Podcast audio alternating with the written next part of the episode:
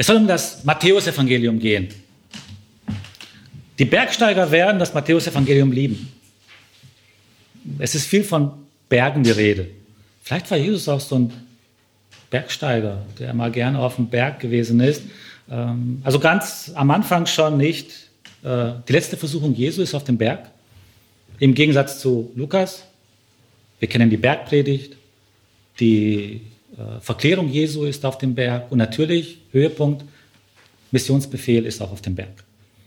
Also dieser Berg ist ein ganz wichtiges Motiv und es wird uns auch gleich noch öfters beschäftigen, wenn wir uns dann jetzt mit dem Matthäusevangelium beschäftigen. Was ist die Bedeutung des Matthäusevangeliums? Erster Punkt.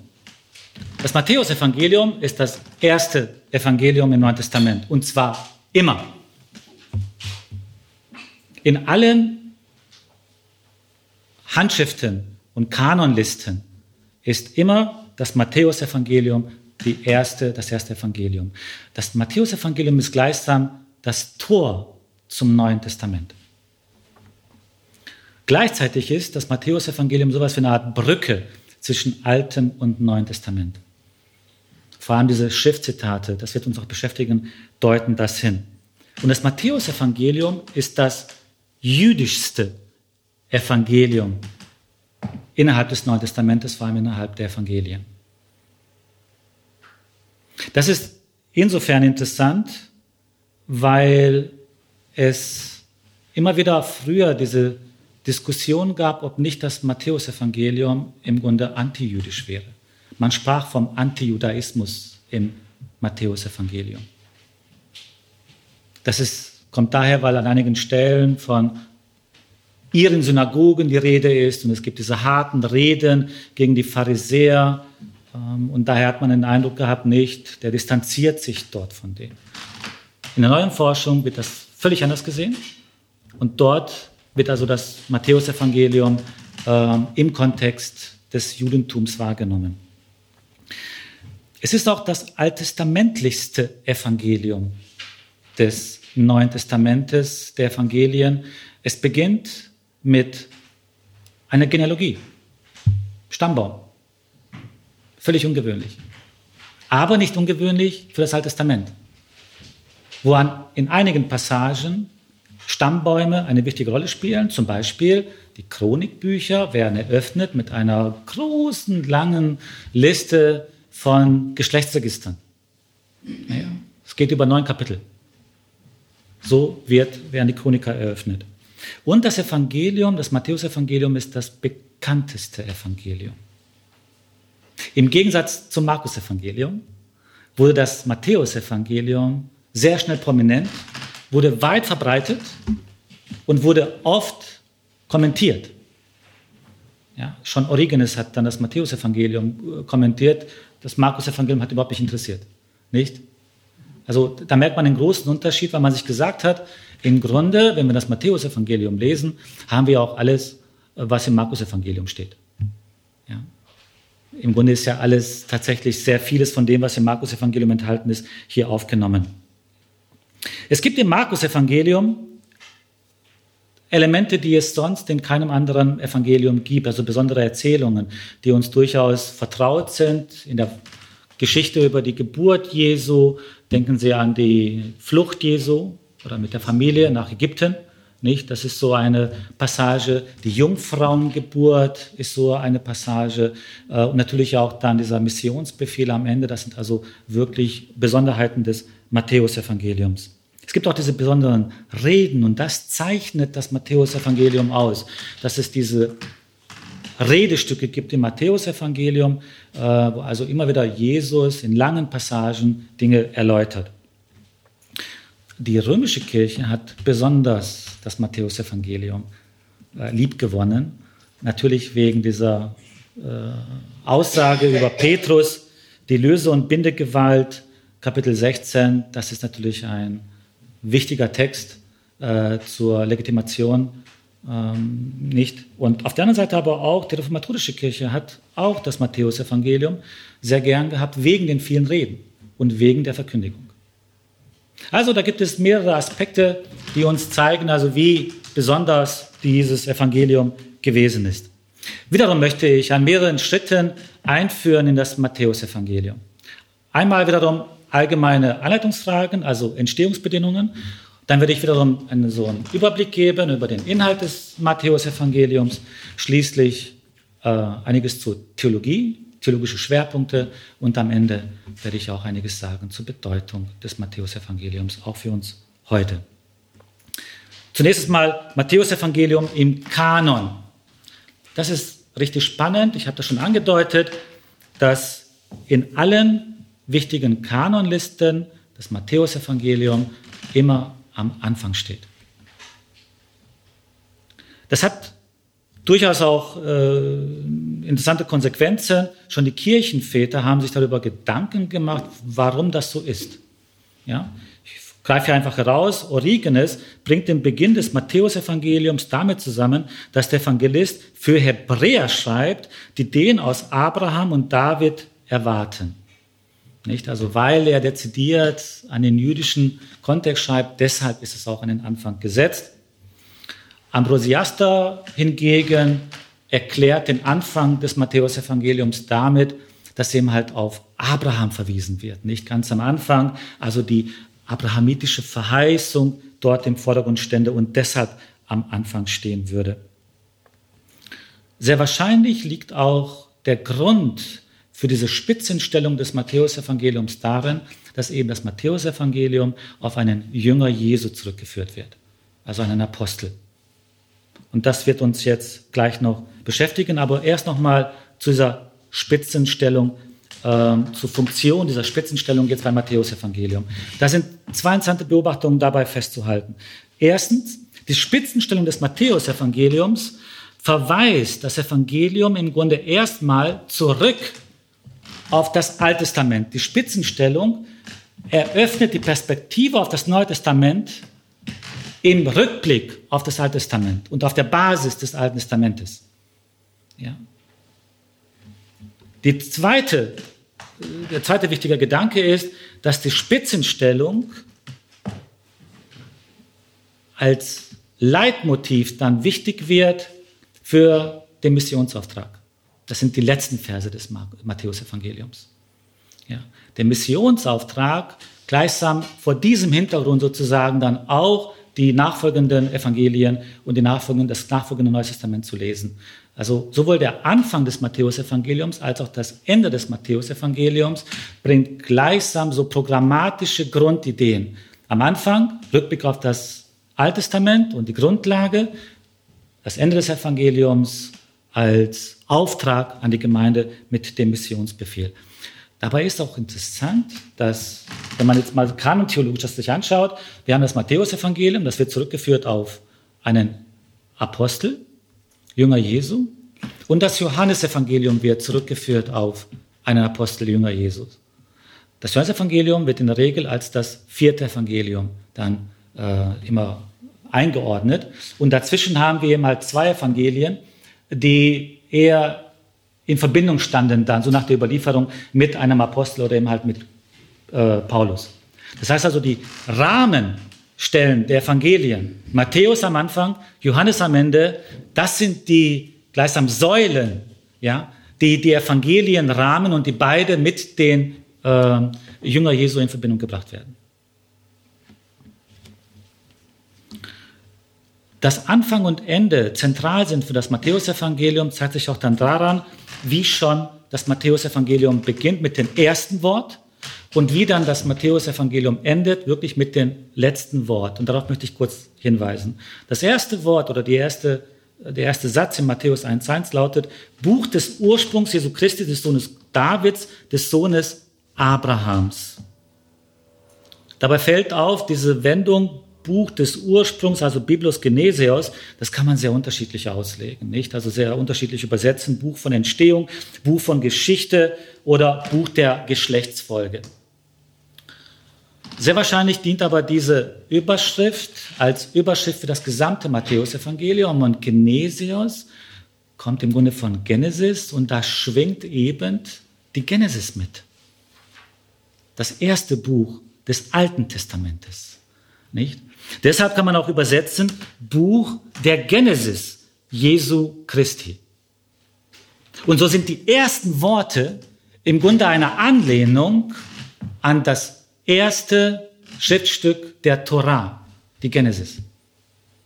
Abgesehen davon, dass überhaupt Biblos Genesios, also diese Formulierung in der Form tatsächlich exakt so in äh, Genesis 2.4 und 5.1 vorkommt. Also das ist ohnehin schon der Rückbezug auf das Alte Testament. Das ist also die erste Passage. So wird quasi dem Leser schon hineingenommen in eine Denkwelt, die aus dem Alten Testament schöpft. Matthäus 28, die letzten Passagen, 19 bis 20 heißt es, Geht nun hin und macht alle Völker zu Jüngern, tauft sie auf den Namen des Vaters und des Sohnes und des Heiligen Geistes und lehrt sie alles halten, was ich euch geboten habe. Und seid gewiss, ich bin bei euch alle Tage bis an der Weltende. Ulrich Lutz hat diese letzte Passage, den Missionsbefehl, als einen großen Kopfbahnhof bezeichnet, in dem viele Linien dort zusammen führen, nicht? Äh, zum, den letzten Versen des Matthäusevangeliums. Der Kontext ist ja, dass der auferstandene Jesus nun einen Auftrag gibt an seine Jünger, also diesen Missionsbefehl. Und dieser Missionsbefehl ist gleichsam so die, ja, die Grundlage der christlichen Theologie, nicht? Auf der Grundlage, alles, was ich euch befohlen habe, was ich euch geredet habe, das sollt ihr nun auch weiterhin verkündigen. Das ist gleichsam die Grundlage der christlichen Theologie geworden. Jesus sagt die bleibende Gegenwart zu. Ich bin bei euch alle Tage bis an der Weltende. Und dieses Ende ist hier so interessant. Das Ende, Stichwort sind Telea, Ende oder Vollendung, ist ein Schlüsselwort, das Wort kommt in exakt dieser Stellung, kommt auch vor im letzten Kapitel des Daniel-Buches, im letzten Satz des Daniel-Buches, und zwar im Zusammenhang wiederum mit der Auferstehung. Da wird diesem Propheten Daniel gesagt, du aber gehe hin, nicht, und du wirst auferstehen am Ende der Tage, sind Telea. sind also in beiden Fällen ein ähnlicher Kontext. Es geht um Auferstehung und die Zusage, dass am Ende nicht dementsprechend dann nochmal der Ausblick auf das Heil gegeben wird, auf die Auferstehung. Das ist nun natürlich kanontheologisch sehr interessant. In vielen Handschriften und Kanonlisten wird das Alte Testament beendet mit dem Buch Daniel. Das Danielbuch zum Beispiel im Codex Vaticanus, aber auch in der Kanonliste von Athanasius und auch in der Synode von Laodicea 380.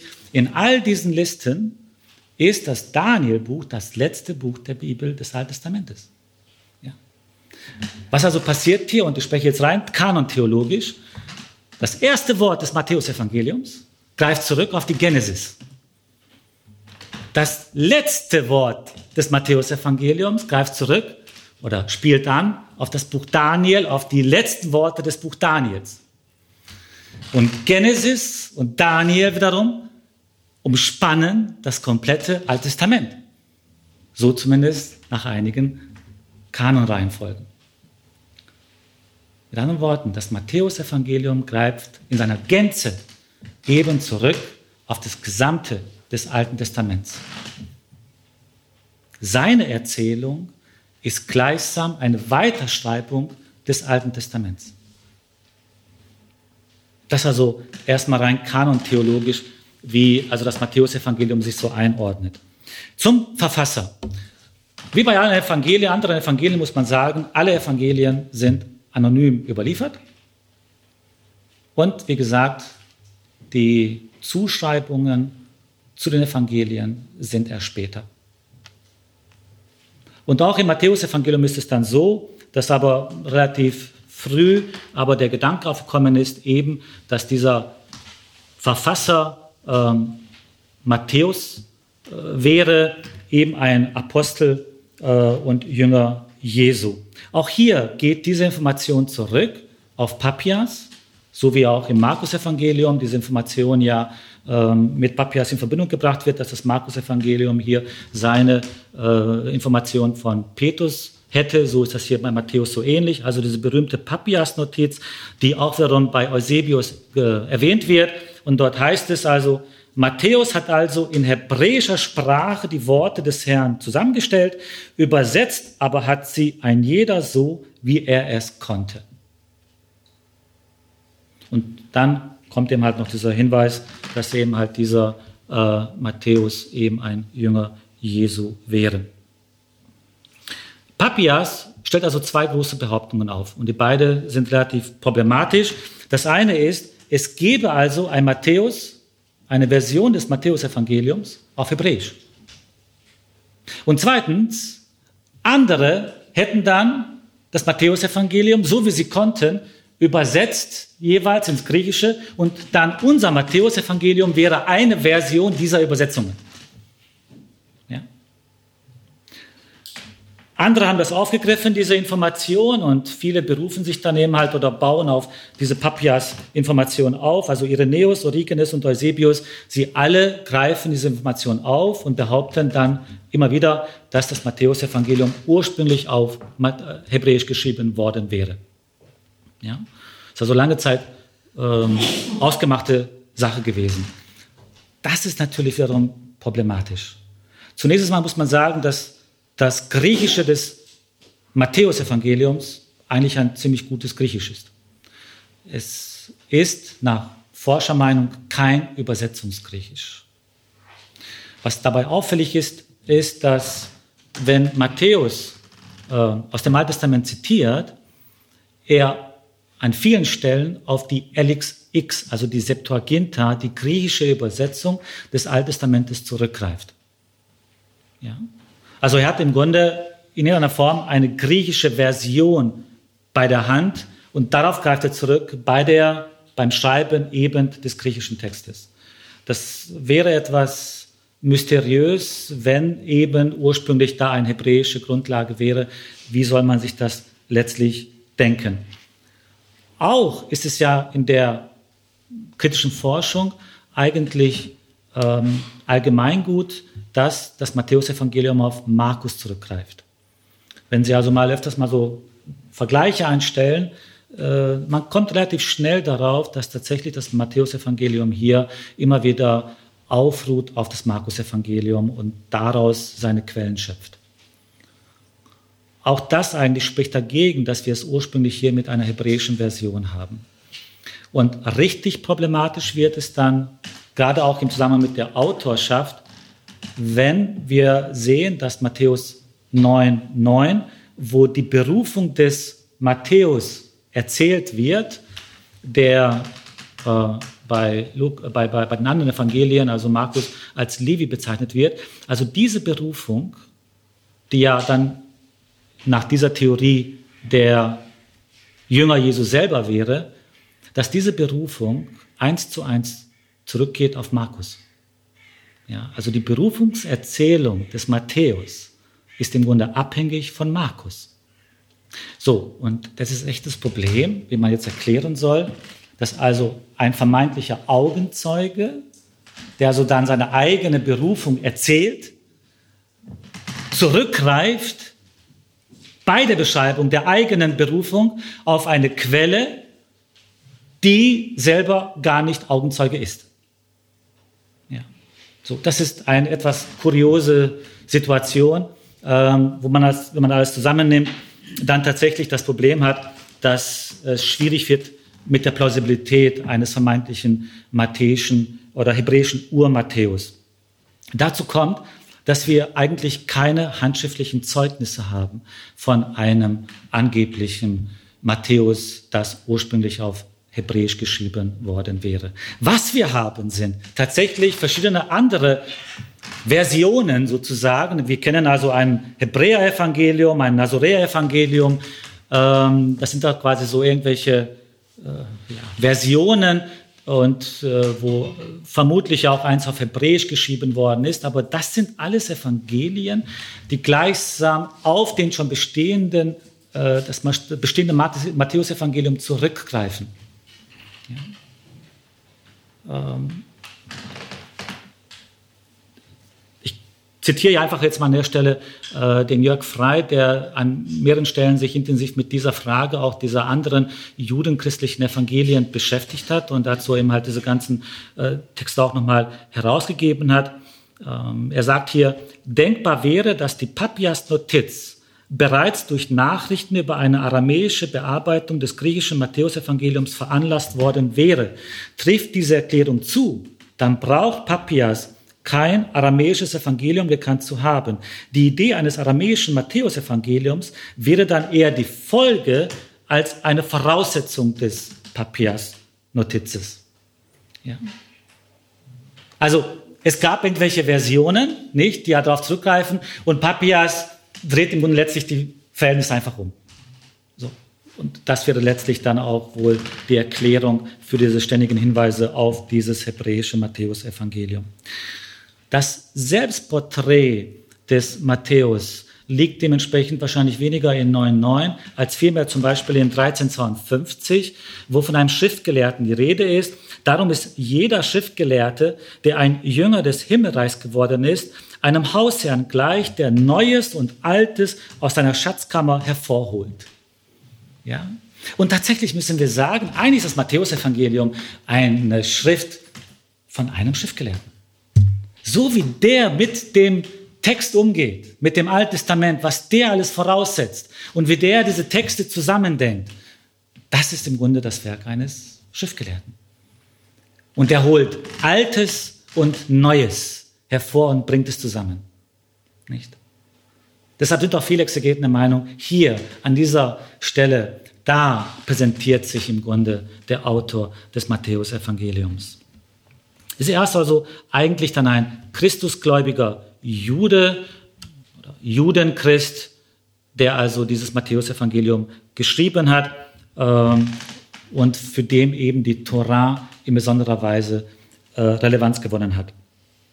Zu den Adressaten, das ist ein richtig großes, umfassendes Themenfeld in der Forschung, wie die Adressaten zu profilieren sind. Ähm, klar ist, dass für die Adressaten auch so wie für den Autor die Gebote durchaus von Relevanz sind. Also Sabbatgebot und auch die Speisegebote. Sabbatgebot, zum Beispiel dort Matthäus 24, 20, wo gesagt wird, im Zusammenhang mit der Endzeitrede, nicht, betet, dass eure Flucht, wenn dann all das alles passiert, nicht geschehe im Winter und am Sabbat. Diese Passage unter am Sabbat, die fehlt zum Beispiel im Markus-Evangelium. Die fügt aber Matthäus hinzu, weil eben der Hinweis auf den Sabbat besonders wichtig ist. So ähnlich auch mit den Speisegeboten. Also wir können davon ausgehen, dass wir jetzt hier doch in einem anderen Milieu äh, jetzt beheimatet sind im Zusammenhang mit dem Matthäusevangelium als eben bei dem Markus-Evangelium. Deshalb spricht man auch in diesem Zusammenhang eher von den Judenchristen, auch wenn das ein sehr, sehr schwammiger Begriff ist. Aber um irgendwie das zu fassen, dass das Milieu, in dem nun mal die Adressaten äh, sind, dass das wahrscheinlich eher jüdisch geprägt ist und dementsprechend äh, judenchristlich aus, ausgerichtet ist. Gleichwohl haben wir Heidenmission, den Gedanken der Heidenmission. Also es öffnet sich hin zu den Heiden und dementsprechend äh, sollte man auch mitbedenken, dass in diesen matthäischen Gemeinden sehr wahrscheinlich auch dann Heiden auch ähm, waren, die aber sich geöffnet haben auch zu dem, für das Judentum. Die Konflikte, die dementsprechend beschrieben werden im Matthäusevangelium, das ist jetzt entscheidend, um den jeweiligen Kontext wahrzunehmen und was das konkret bedeutet. Die Konflikte die beschrieben werden im Matthäusevangelium, sind dementsprechend Konflikte, also mit den Pharisäern und diese scharfen Worte, sind eigentlich dann innerjüdische Konflikte. Ja. Man spricht hier von innerjüdischen Differenzierungsprozessen, die dort stattfinden und gerade nicht dann von antijüdischer Haltung einer schon bestehenden christlichen Kirche, die nun gegen das Judentum schießt. Sie sehen, wie wichtig es ist, einen Text zu verorten. Nehmen Sie einen Text, der so massiv zum Teil scheinbar antijüdisch ist oder Formulierungen findet, reißen ihn aus dem Zusammenhang, dann haben Sie tatsächlich eine Schrift, die antijüdisch klingt. Ja? Kontextualisieren Sie ihn aber in diesem Zusammenhang des Judentums, wo es tatsächlich zu unterschiedlichen Strömungen, Positionen und Parteiungen gekommen ist, dann versteht man, glaube ich, sachgemäßer dieses Matthäusevangelium. Ja. Also meines Erachtens kann man eigentlich von Antijudaismus im Matthäusevangelium nicht reden, schon gar nicht, weil es das Judentum in der Zeit gar nicht gegeben hat. Es gab verschiedenste Strömungen innerhalb des Judentums. Der, der Abfassungsort ist gegenüber den anderen Evangelien an der Stelle relativ gut einzugrenzen. Und da gibt es eine gewisse äh, Übereinstimmung in der Forschung. Oft wird nämlich Syrien vermutet.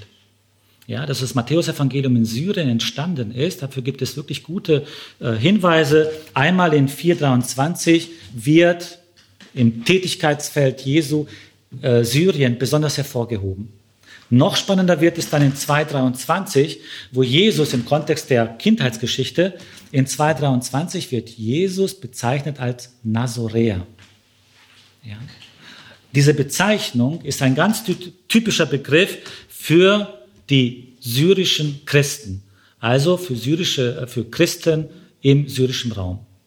Nazoräer, die Nazoräer. Nicht? Und aus, aus diesen Passagen kann man sehen also, dass hier offensichtlich wohl doch dieser Raum, dieser syrische Raum im Blick gewesen sein könnte.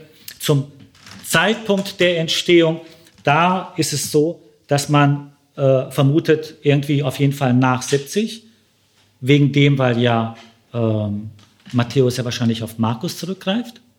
Aber viel zu hoch dürfen wir auch nicht gehen. Ignatius von Antiochien, der um 117 gestorben ist, der kennt offensichtlich schon das Matthäusevangelium. Also müssen wir uns da irgendwie einpendeln zwischen 70 und 100. In der Regel, Pi mal Daumen, ist es dann 80. Ja, so, dann sind wir irgendwie auf der äh, sicheren Seite. Das ist also der Entstehungszeitpunkt des Matthäusevangeliums. Zum Aufbau und Inhalt des Matthäusevangeliums. Man kann sagen, dass das Matthäusevangelium tatsächlich von seiner Grundstruktur aufbaut auf das Markus-Evangelium. Ja.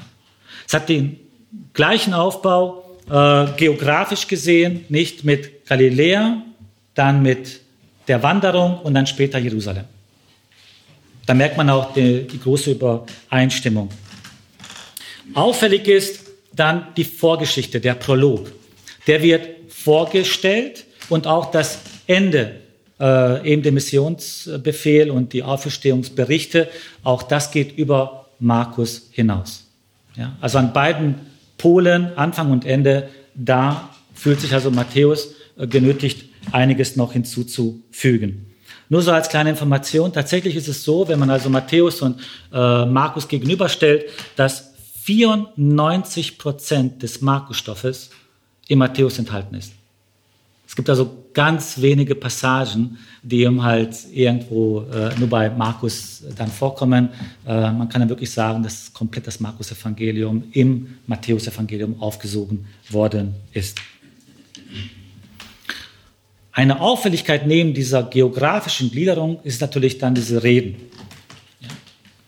Wir haben fünf große Reden und jeder dieser Reden wird eingeleitet oder abgeschlossen, wird er abgeschlossen mit der Formulierung, und es geschah, als Jesus diese Worte vollendet hatte. Wenn Sie so durchblättern, sehen Sie, immer am Ende einer langen Redepassage kommen diese Wendungen vor.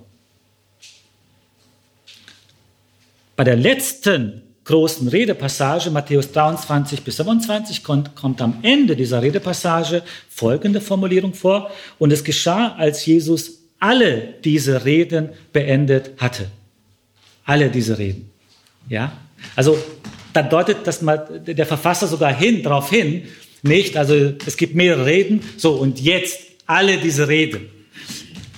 Auch hier wiederum das Interessante, dass diese Wendung exakt in dieser Form vorkommt im fünften Buch Mose, Kapitel 31, Vers 1. Auch am Ende von langen Redezyklen des Mose. Dort heißt es, und Mose beendete alle diese Reden. Am Ende des fünften Buch Moses. Auch hier wiederum sehen Sie, wie stark das Matthäus-Evangelium in seiner Wortwahl, in seiner Denke zurückgreift auf das Alte Testament. Also die fünf Reden im Grunde in Korrelation setzt zu den Reden Mose, nicht gerade am Ende im fünften Buch Mose. Damit bin ich auch schon bei der nächsten Auffälligkeit, gerade auch was diesen Aufbau anbelangt, nämlich die Schriftzitate. Kein anderes Evangelium verweist so oft auf die Schrift explizit wie eben das Matthäusevangelium. Da ragen vor allem die sogenannten Erfüllungszitate hervor, nicht? Wo also immer wieder erwähnt wird, äh, wie ein Prophet gesagt hat, so erfüllt sich nicht und dann wird eben halt eine Schrift zitiert. Das ist eine bestimmte Formulierung, die kommt zehnmal vor im Matthäusevangelium und gibt auch eine gewisse Struktur vor. Vor allem kommen diese äh, Reflexionszitate oder Erfüllungszitate gehäuft am Anfang des Evangeliums vor, also in der Kindheitsgeschichte. Also die Anfangspassagen des Matthäusevangeliums, was er gleichsam als Plus zum Markus-Evangelium hat, die werden in besonderer Weise begründet mit Schriftzitaten aus dem Alten Testament. Ja? Das also erstmal allgemein zu den Einleitungsfragen und auch zur Übersicht. Nun also zur Theologie. Was möchte eigentlich das Matthäusevangelium sagen? Welche theologischen Schwerpunkte sind dort enthalten? Und auch hier möchte ich gern äh, mit den ersten Sätzen beginnen, weil sie so programmatisch sind. Und auch hier wiederum sind die aber auch irgendwie sehr seltsam, diese ersten Formulierungen. Ich lese die ersten sechs Verse. Buch des Ursprungs Jesu Christi, des Sohnes Davids, des Sohnes Abrahams. Abraham zeugte Isaak, Isaak zeugte Jakob, Jakob aber zeugte Judah und seine Brüder. Judah aber zeugte Peretz und Serach von der Tama. Peretz aber zeugte Hezron, Hezron aber zeugte Ram, Ram aber zeugte Abinadab, Abinadab aber zeugte Nachschon. Nachschon aber zeugte Salmon. Salmon aber zeugte Boas von der Rahab. Boas aber zeugte Obed von der Ruth. Obed aber zeugte Isai. Isai aber zeugte David, den König. David aber zeugte Salomo von der Frau der Uriah. Schon merkwürdig, wenn ein Text, und es gibt noch so weiter, mit einem Stammbaum beginnt so umfassend.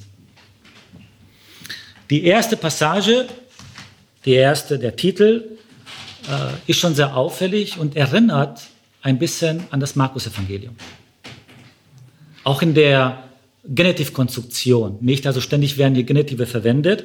Im Markus-Evangelium ist es ja Anfang des Evangeliums Jesu Christi, des Sohnes Gottes. Im Matthäus-Evangelium ist es das Buch des Ursprungs Jesu Christi, des Sohnes Davids, des Sohnes Abrahams. Während Markus ja Wert gelegt hat auf diese zwei Perspektiven, also einmal Christus, Messias, jüdischer Kontext, dann Sohn Gottes, nicht in Parallele zu den Kaisern und damit eher römischer Kontext, das Milieu. So legt Dav äh, Matthäus nun das Hauptgewicht auf dieses auf den jüdischen Kontext. Er hebt besonders die Verwurzelung Jesu in diesem jüdischen Kontext hervor. Er ist Sohn Davids und Sohn Abrahams. Mit Sohn Davids wird eine starke Israel-Fokussierung hervorgehoben. Nicht, also er ist der Messias, der, der von den Juden erwartet wird. Mit Sohn Abrahams hingegen öffnet sich die Perspektive. Denken wir also an die Verheißung von Abraham zurück über die Nationen nicht. Du sollst eben Vater vieler Nationen werden. Da öffnet sich im Grunde hier schon in dem Titel der, die Perspektive hin zu den Heiden.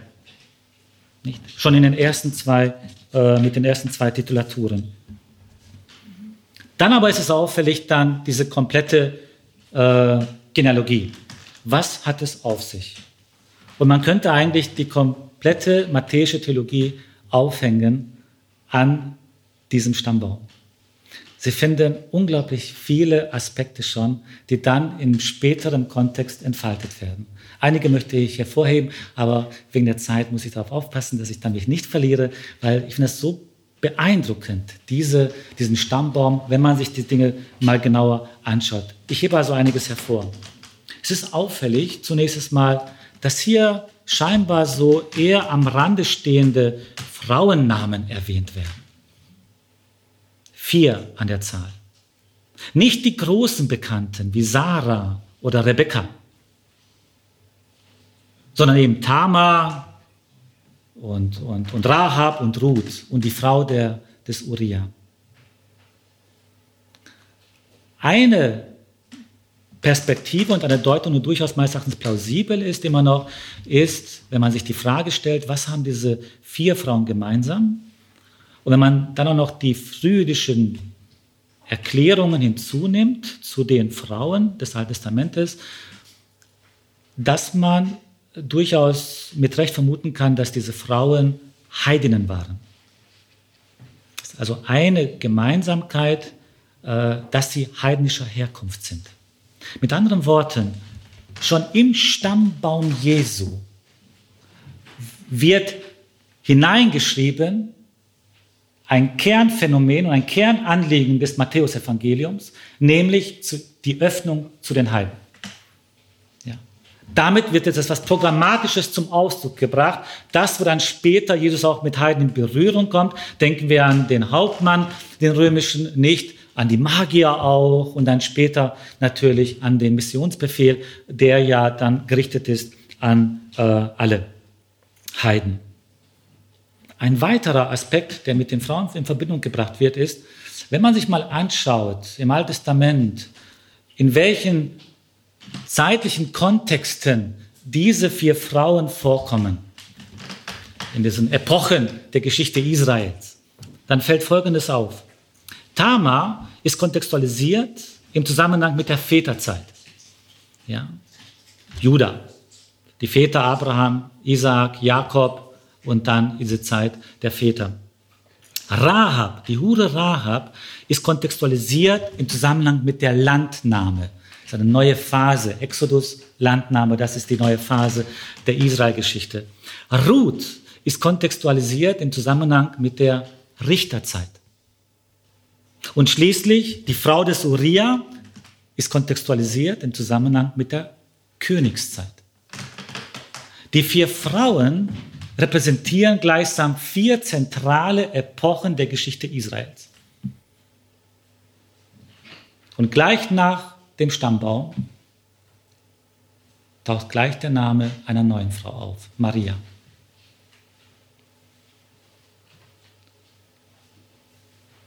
Und wissen Sie, was der letzte Name einer Person ist, einer menschlichen Person im Matthäusevangelium?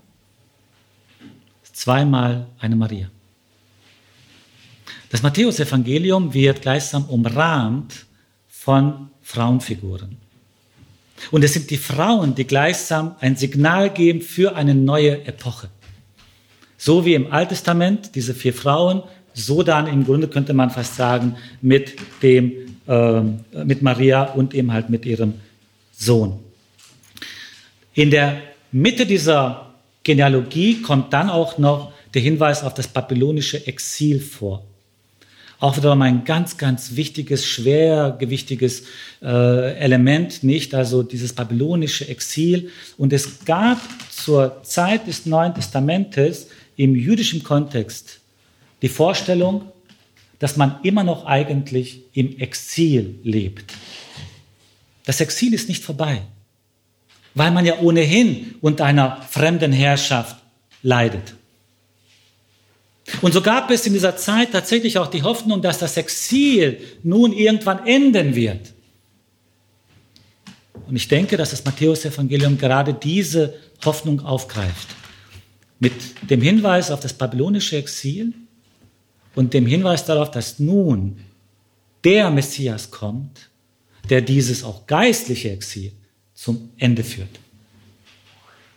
Daher auch seine Sammlung später von zwölf Jüngern, die ein Hinweis sind auf die Sammlung des Volkes Israel nach dem Exil. Richtig spannend wird es dann, wenn wir uns ein wenig diese Geschichten anschauen, die mit diesen Frauen verbunden werden. Ich weiß nicht, wie weit Sie das so äh, mal gelesen haben. Ich greife hier zwei Geschichten auf, um einfach äh, darauf hinzuweisen, wie wichtig es ist, manchmal den Kontext zu berücksichtigen, wenn wir uns mit dem Matthäusevangelium beschäftigen, denn ich glaube, dass diese Kontexte mitschwingen, wenn wir dann die Texte des Neuen Testamentes lesen. Tamar und Judah. Tamar hatte einen Mann, der ist gestorben und hatte keinen, kein Kind hinterlassen. Einen zweiten Mann, auch der ist gestorben, kein Kind hinterlassen. Und Judah wäre verantwortlich gewesen, Tamar war seine äh, äh, Schwiegertochter, ähm, war verantwortlich gewesen eigentlich für einen neuen Mann zu suchen. Er wollte es aber nicht. Tamar daraufhin verkleidet sich als Prostituierte. Judah kehrt zu ihr ein und sie wird schwanger. Als sie schwanger wird, entdeckt Judah plötzlich seine fromme Seite, ist völlig erbost über Tamar und sagt, sie muss getötet werden. Tamar, die so klug war, ein Beweis zurückzuhalten, dass es eben jener Juda war, der mit ihr geschlafen hat, zeigt diesen Beweis. Und Juda muss am Ende eingestehen, jetzt kommt dieser entscheidende Satz, sie ist gerechter als ich. Hier werden die Wertigkeiten umgedreht. Die scheinbare Prostituierte, die Tama, wird als gerecht erklärt gegenüber dem so scheinbaren frommen Judah. Noch spannender wird es in dieser Erzählung mit äh, der Frau Urias und David. Ja? Uriah, ein Soldat im Dienste Davids, die kämpfen da irgendwo. David lässt es sich gut gehen, verguckt sich in die Frau des Uriah. Sie haben ein Techtelmechtel, sie wird schwanger. Was macht der David in seiner Verzweiflung? Der holt den Uriah zurück. Es ist ein Hethiter, also ein Heide. Und sagt, du hast ein bisschen Freizeit, nicht erhol dich vom harten Kampf. Ähm, du hast so viel ohnehin schon getan. Uriah ist aber so loyal zu seinen eigenen äh, Kollegen, dass er nicht zu seiner Frau zurückkehrt. Damit hat David ein Problem, wie er jetzt nun die Schwangerschaft verheimlichen kann. Und das Ende ist, dass er einfach dann Uriah umbringen lässt. Uriah, der eigentlich der äh, Loyale ist, auf der einen Seite, und David, der, der Vorbild schlechthin, der hier ganz schlecht wegkommt. In all diesen Geschichten geht es um eine Kontrastierung zwischen den scheinbar so marginalisierten und auf der anderen Seite die scheinbaren Frommen. Nicht? Und das zieht sich durch das gesamte Matthäusevangelium. Diese Grundidee, dieser, dieses Kontrastet und der Vorbildfunktion eben gerade derjenigen, die scheinbar so am Rande sind. Also die Prostituierte, der fremde Soldat, die eigentlich die Vorbilder sind gegenüber denen, die äh, ihre Funktion eben nicht erfüllen. Es sind Konfliktgeschichten, die das Matthäusevangelium immer wieder zum Ausdruck bringt. Das also einige Aspekte aus, der, aus dem Stammbaum. Es gibt noch eine ganze Anzahl anderer Vorstellungen, äh, vor allem auch im Zusammenhang mit der Periodisierung des Stammbaumes auf die Zahl 14. Das ist ganz spannend, nicht? Also 14 Glieder äh, von David bis, äh, von Abraham bis David, David dann bis zum babylonischen Exil und dann nochmal 14 von äh, babylonischen Exil bis hin halt auf Jesus. Das ist eine theologische Aussage und keine biografische an der Stelle. Hier wird Theologie zum Ausdruck gebracht, anhand eben einer Geschichte des Alten Testamentes und anhand dieser äh, Stammbäume. Nun zu einigen theologischen Schlüsseltexten. Und da möchte ich die Kindheitsgeschichte aufgreifen, die Kindheitsgeschichte, an dem im Grunde in diesem Kontext die einige wirklich sehr zentrale christologischen Leitgedanken schon thematisiert werden. Dazu gehört einmal Davids Sohn. Dieser gesamte Stammbaum dient dazu, eigentlich Jesus als Sohn Davids hervorzuheben. Ja? Er soll aus, diesem, aus dieser Linie, der davidischen Linie kommen und dementsprechend der neue König sein. Am Ende aber unterläuft diese Geschichte dieser Intention, denn eigentlich stammt Jesus gar nicht von der davidischen Linie ab. Nicht? Es ist ja eine Geburt durch die Kraft des Heiligen Geistes.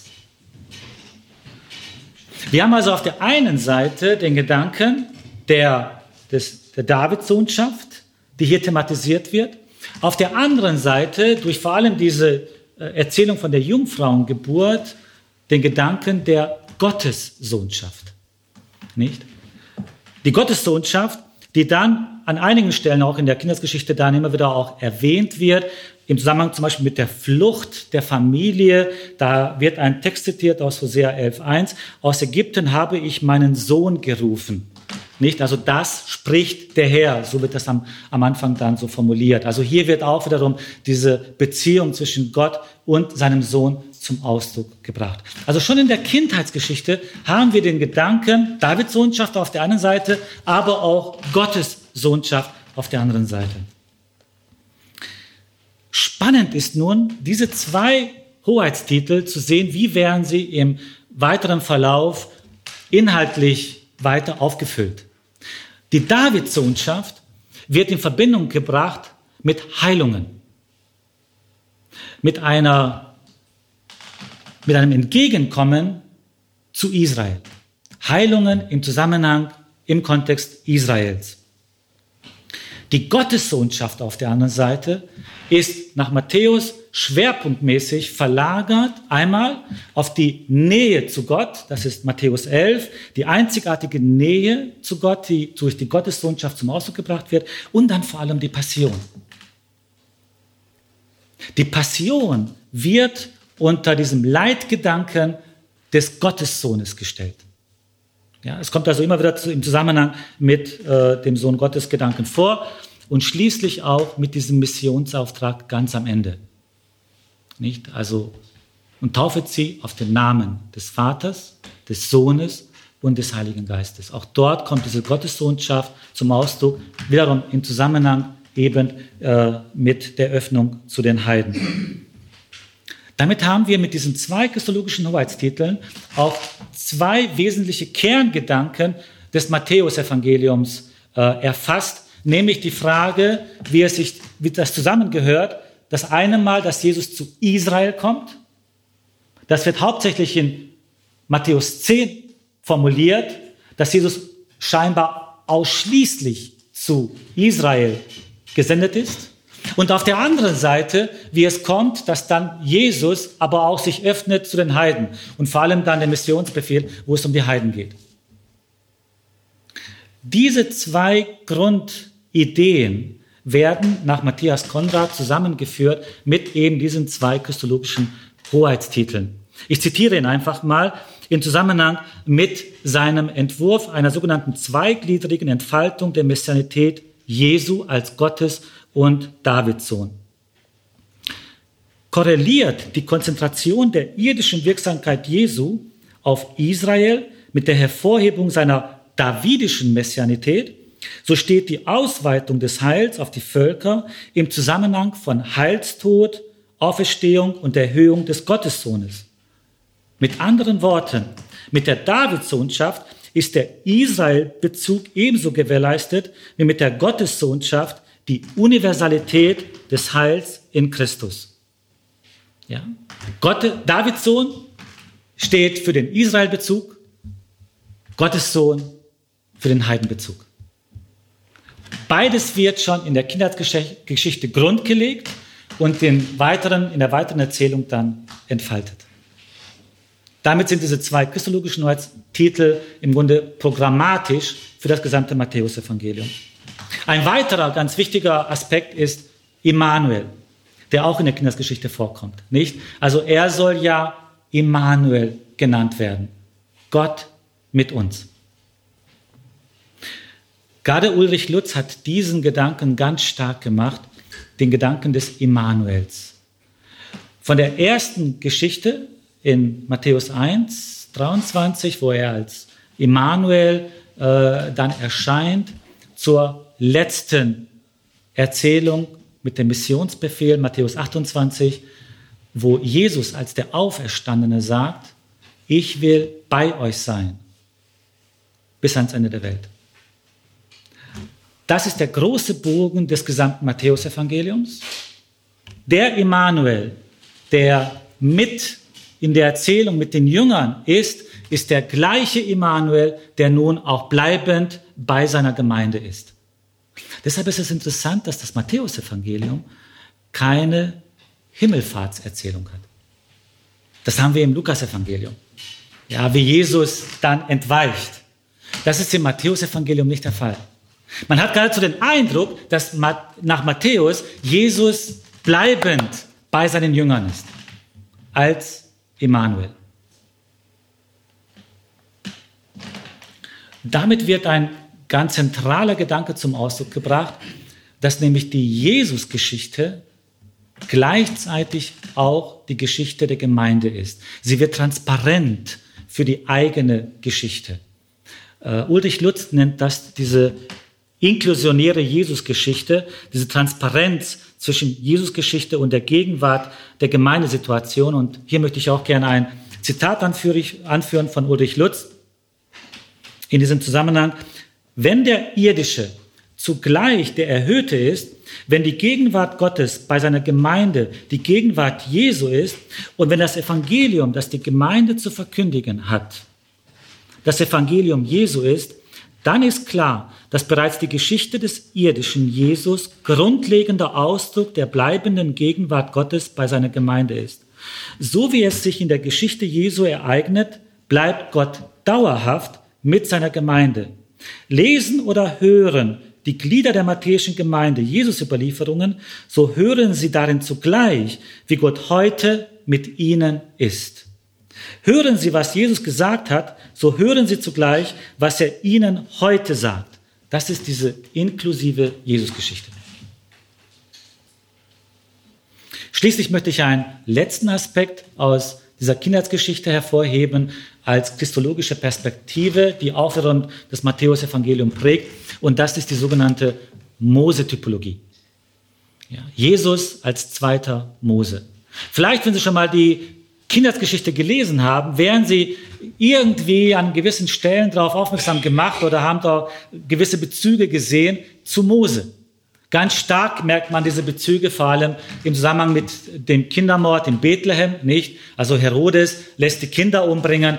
Das erinnert sehr stark an den Kindermord zur Zeit des Exodus ähm, und wo dann Mose dann doch beschützt worden ist. Und das zieht sich dann durch, diese Parallelen. Ich habe nicht die Zeit, im Einzelnen das Ihnen zu zeigen.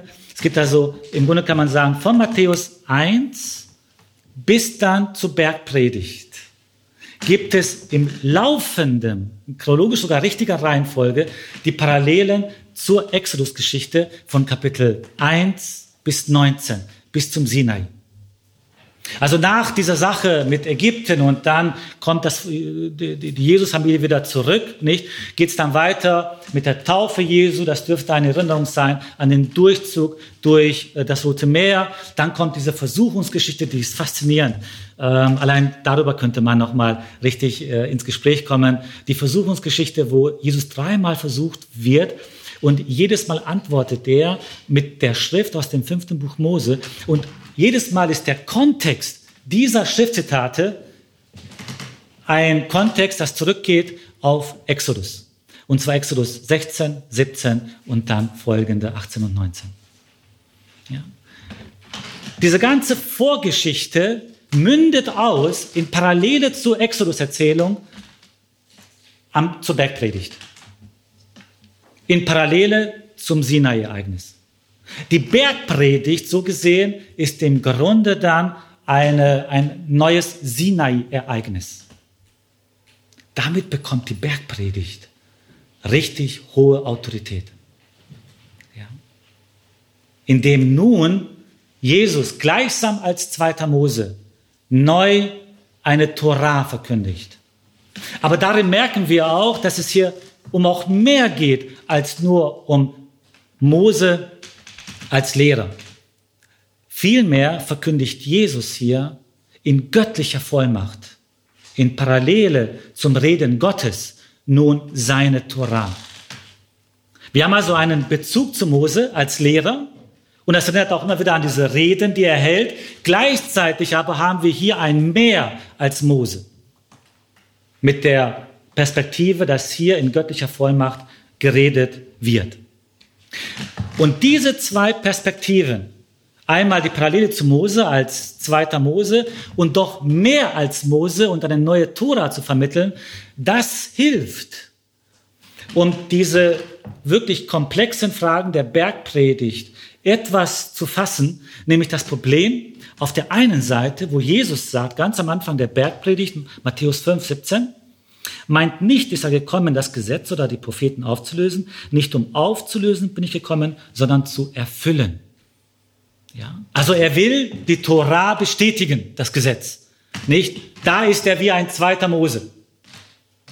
Aber dann kommen die ganzen Antithesen. Und das ist das große Problem in der Matthäus-Forschung. Wie kriegen wir die beiden zusammengedacht?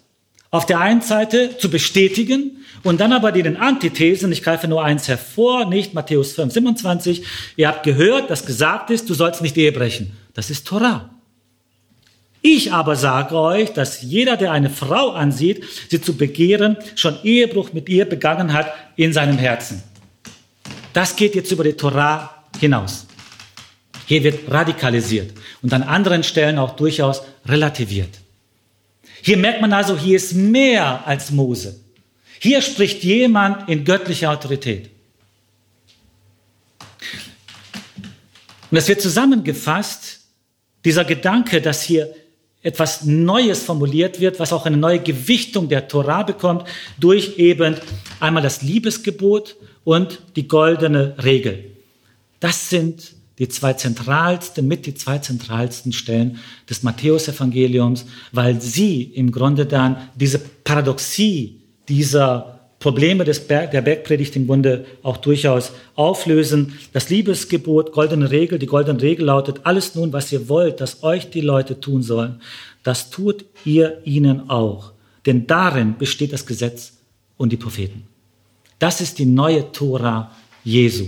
Und das andere ist, dieses Doppelgebot der Nächstenliebe und der Gottesliebe, auf, an diesen zwei Geboten hängt das ganze Gesetz und die Propheten. Jesus als Lehrer, aber als in göttlicher Vollmacht, der seine Tora verkündigt und die Tora-Auslegung festhält am Maßstab der goldenen Regel und der Nächstenliebe des Doppelgebotes, Nächstenliebe und Gottesliebe. Und das ist ein hoher Anspruch. Tu das, was du willst, dass andere dir tun. Denken Sie mal darüber nach, wenn Sie morgens zur Arbeit gehen. Was man Ihnen gerne tun würde, zum Beispiel einfach mal so einen Kaffee holen. Tun Sie das mal dem anderen. Denken Sie darüber nach wenn sie nach Hause kommen oder selbst wenn sie in die Kirche gehen.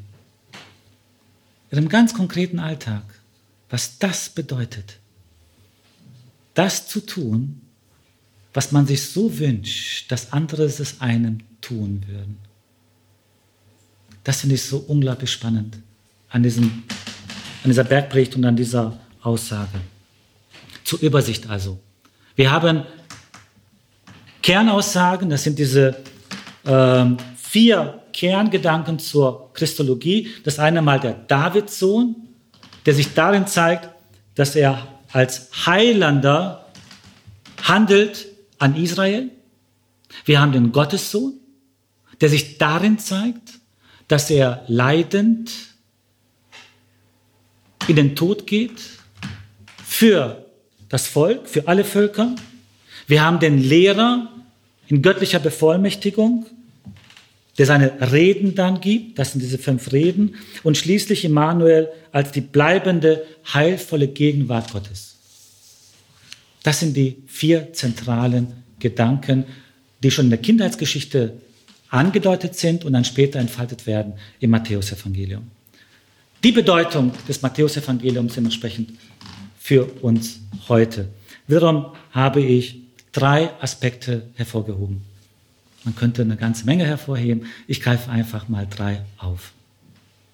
Das erste ist die starke Anbindung an das Alte Testament. Man kann das Matthäusevangelium nicht verstehen, wenn sie es herausreißen aus dem Kontext des Alten Testamentes. Das formuliere ich im Blick auf so Diskussionen, die manchmal so aufgetaucht sind, ich denke da an Berlin, wo es darum ging, ob wir als christliche Kirche noch das Alte Testament brauchen. Es mag eine berechtigte Diskussion sein und wir sollten uns auch diese Frage stellen, angesichts dessen, dass unser christliches Selbstverständnis nun mal auf das Neue Testament basiert. Nach Matthäus Evangelium ist es schlichtweg ausgeschlossen, das Christliche zu denken, ohne zugleich auch an die Schriften Israels zu denken. Das ist der erste Punkt. Zweiter Punkt ist die Anbindung an dieses Judentum, die Verankerung des Matthäusevangeliums im Judentum. Das ist ein Aspekt, der dazu hilft, zunächst einmal daran, sich zu vergegenwärtigen, dass Matthäusevangelium gerade kein Antijudaismus das vortretet. Dass es tief verankert ist im jüdischen Denken. Und dass es uns, wiederum, die wir das Matthäusevangelium verwenden, es hilft, in einen jüdisch-christlichen Dialog einzutauchen. Es ist gleichsam ein Angebot, dass auch in einem christlichen Kontext wir im Grunde Schriften haben, die durch und durch jüdisch sind. Wenn man das den Matthäus fragen würde, denke ich, wie verstehst du dich, dann würde er sicherlich sagen, als Jude. Und das öffnet die Möglichkeiten eines jüdischen christlichen Dialogs. Es ist eine Einladung übrigens auch umgekehrt, dass auch jüdische Exegeten und Forscher sich mit christlichen Schriften beschäftigen können und sollten.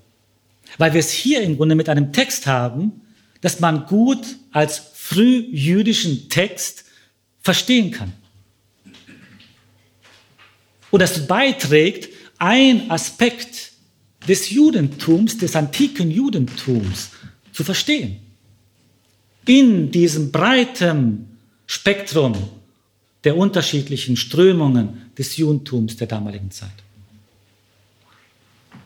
Und schließlich der letzte Gedanke ist Immanuel als Programm. Dieser Gedanke läuft darauf hinaus, dass das Matthäusevangelium den Anspruch erhebt, dass Evangelium erfahrbar ist, dass die Jesus-Erzählung zugleich auch etwas ist, was mit meinem Leben zu tun hat, dass die Gemeinde Situation sich spiegelt in dieser Jesus-Erzählungen. Das eine mit dem anderen in Verbindung steht. Matthäus erzählt eine Jesus-Geschichte, in der es um erfahrene Geschichte, nicht um gelernte Sätze geht. Kirche muss erfahrbare Gemeinschaft sein. Eine Gemeinschaft der Täter, nicht der Hörer. Das ist eines der zentralen Aufgaben aus der Bergpredigt. Das Zentrum des, der Bergpredigt übrigens ist das Vaterunser oder das Unser Vater, je nachdem. Das ist die Mitte der Bergpredigt. Und das ist ein Hinweis, wie man ganz konkret seinen christlichen Glauben konkret erfahrbar machen kann im Gebet. Ich glaube, es ist nicht kein Zufall, dass gerade dort das Zentrum für das Matthäus angelegt ist, im Gebet, im Gebet den Immanuel zu erleben. Und schließlich ein weiterer, letzter Gedanke, nämlich die Mission. Auch das im Rahmen dieses Immanuel-Programms. Es gibt einen klaren Auftrag an die Kirche, nämlich das zu verkündigen, wovon sie überzeugt ist. Manchmal wird ja so Mission etwas stiefmütterlich vielleicht behandelt, nicht? Ist es nicht zu übergriffig, wenn wir da anfangen äh, zu missionieren? Wie auch immer man das im Einzelnen definiert. Man sollte sich bewusst werden, das Matthäusevangelium hört mit diesem Gedanken auf, dass Immanuel dort gegenwärtig ist, erfahrbar wird, wo es um Mission geht, wo bezeugt wird der Glaube. Kirche und Gemeinde haben einen Auftrag, eben die Verkündigung des Evangeliums. Es würde mich persönlich freuen, wenn auch dieser Vortrag ebenfalls dazu beiträgt, das Evangelium zu verbreiten und ganz im Sinn des Matthäusevangeliums eben diesen Emmanuel zu erleben.